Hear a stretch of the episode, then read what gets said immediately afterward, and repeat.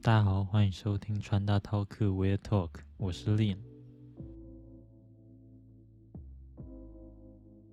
相信有在关注我的动态的人，都应该知道我在九月多的时候抢到了首播的 iPhone 十三 Pro。我自己当时是轻描淡写的带过啦，但今天我想借由一个有趣的观察来分享努力这件事情。为什么我想特别把这件事情拿出来说呢？因为前些日子我在 d c a r 的 Apple 版上面看到了一个有趣的贴文，上面是抱怨他在某某苹果经销商预约了 iPhone，但因为他不是 VIP，所以直到开卖半个月后还在等待，然后就在 d c a r 上发文抱怨。这让我觉得很有趣，因为他在抱怨的同时，也有网友在同样的版面上发文。不过，其他人是在分享，其实官网在某些时段也会少量补货。他们就是分享买到新 iPhone 的喜悦，并同时提供一些抢购的资讯。到这里我就很好奇，为什么同样都是抢购手机，却会变出这两种完全不同的情况？今天我就想来借由我在抢购 iPhone 之前所做的努力，来说说看我为什么我可以抢到首发。以及不努力会得到什么样的成果？最后再把这个心态套用到穿搭，甚至是各种不同的方面上。那节目开始之前，请先到你所收听的平台去订阅，让 Podcast 平台知道这个节目是非常有用的，借此也可以推广给更多人知道。认同我的内容，并且觉得真的可以帮助到人的话，也欢迎分享给你的朋友，让越来越多人变得更好。让大家在穿搭领域变得更好，就是我录制节目的本意。希望大家多多支持。接下来就开始今天的内容吧。大家都知道，每一年 iPhone 的开卖都会造成一波轰动，连带也会导致一段小小时间的缺货。我自己虽然没有买过 iPhone，但看到 iPhone 十二那种缺货将近一个月的惨况，我就决定先上网查查，到底怎么抢 iPhone 才是最容易的。结果还真的找到一些有趣的前置作业，例如说，其实，在开卖前可以先将您想要的 iPhone 选择好颜色以及容量，然后加入到喜好项目，这样在结账的时候直接点一下，它就可以自动帮你带入选择好的内容，不需要再花二十秒多点击。而这二十秒在抢购潮中也是非常重要。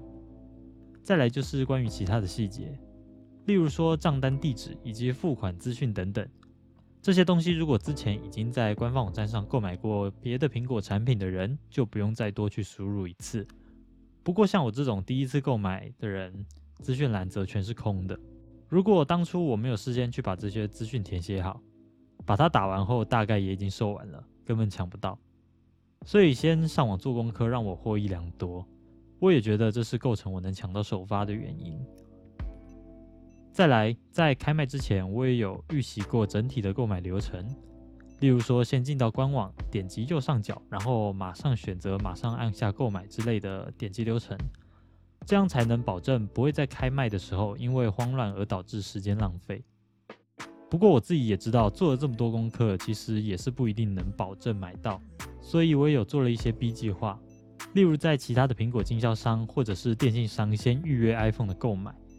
虽然这些经销商不一定都能在首发日拿到，不过这也能保证，就算我没有在官网上抢到，至少在最后也一定有货可以买。可能会有人觉得我这样子草木皆兵有点太夸张了，不就是一只手机吗？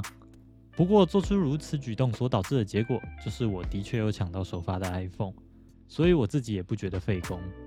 反正一整年下来，也没有几个真的很想要的东西。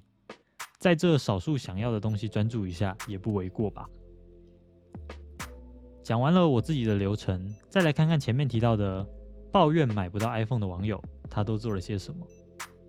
我有在留言处询问他一下之后，发现他只有在他抱怨的那一间经销商做预购，然后就一直干等，在这期间好像也没有多观看其他平台的货量状况，一直死守在预购的经销商上。明明也有其他人说。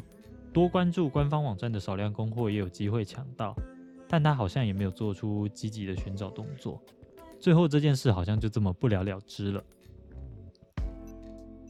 我觉得这篇文章可以看出两种不同个性的人格特质，一种是想要的东西就会去努力得到，例如，我个人就是会为了买到 iPhone 而尽心尽力，其他人就算没抢到，也会在官网或者是其他各式的平台看看，有现货就立即下单。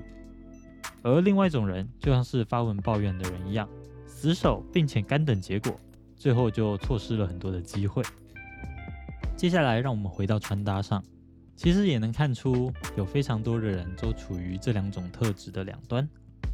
有些人会借由自身的努力穿得越来越好看，而有些人永远都在说看脸、看身材等等消极的想法，永远都在抱怨，然后一样一事无成。这边当然不是说你不能去抱怨，如果完全不能抱怨，不能把情绪抒发出来的话，那也太闷了。不过抱怨这件事情通常只能解决情绪，不能够解决现实中遇到的问题，而现实中没有解决问题，你还是会持续的抱怨。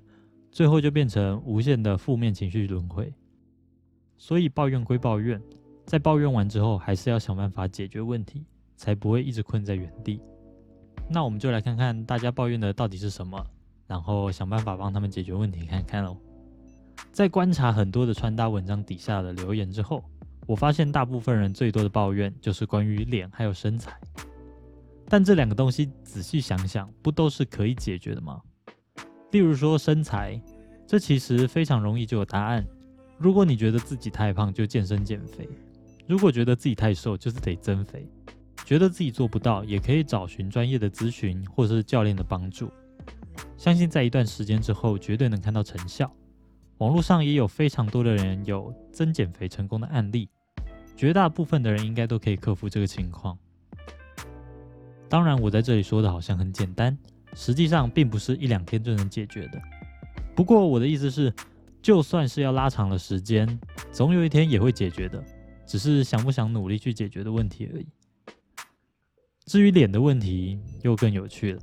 绝大部分人的脸其实都没有难看到哪里去，只是需要做稍微的修饰，例如说头发的不修边幅，或者是肤质的改善等等。通常大家所说的干净整齐，其实也就这样而已。如果还不满意的话，也可以透过化妆等等更加激烈一点的改造，达到让自己更好看的效果。当然，最后手段也有整形这一步。不过，我是觉得大部分人都不需要达到最后手段就是了。所以，脸跟身材真的是他们不穿搭的原因吗？我觉得其实这些都只是借口，借由这些借口来掩盖不想努力的事实而已。另外，还有两个没那么常听到，但还是会出现的原因。就是没有那么多的钱，或者觉得某个风格不适合他自己。但其实这两个问题也很好转念。钱的问题无非就是开源或者节流。如果是学生没有办法开源的话，那可以从节流着手。在穿搭上的节流，可能就是降低你的服装价格，先从便宜的开始尝试，等到有钱之后再慢慢提升你单品的价格也不是不行。在淘宝上就有非常多的平价服饰可供选择。有些品质不错的东西，甚至连 Uniqlo 价格的一半都不到。不算鞋子的话，甚至一千多块就能搭配好一套服装。这样看来，钱会对你穿搭造成的影响好像也不是这么的高。有钱有有钱的买法，拮据也有拮据的穿搭，所以钱其实也不是一个至关重要的理由。再来提到适合与否，这个我在之前也有说过，适合这件事情是要透过努力来达成。没有东西是生来就完全适合你的，所有的东西一定要透过搭配，还有细节的调整，来符合自己的身形比例或者生活风格。反过来说，如果什么东西都不去思考与改善，那其实什么风格都不适合你。抢到 iPhone 靠的是努力预习以及做好前置作业，学会穿搭的重点就是努力去找寻喜欢的东西。并且透过调整来让它与自己的身形比例与生活风格契合，得到自己想要的东西都脱离不开努力，但很多人都在逃避这件事情，最后很多人就只能待在原地，然后抱怨怎么事情都没有改变。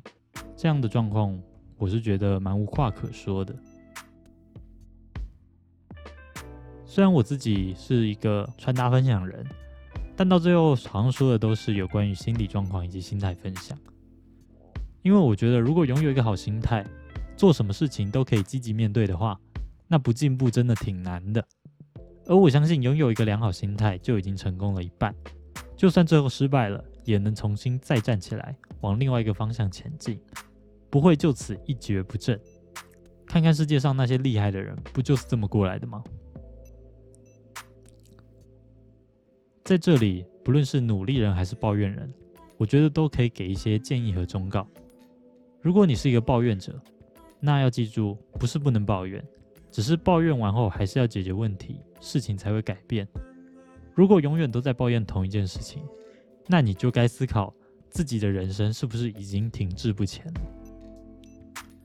而如果你是个努力者，那我想说的是，要继续加油。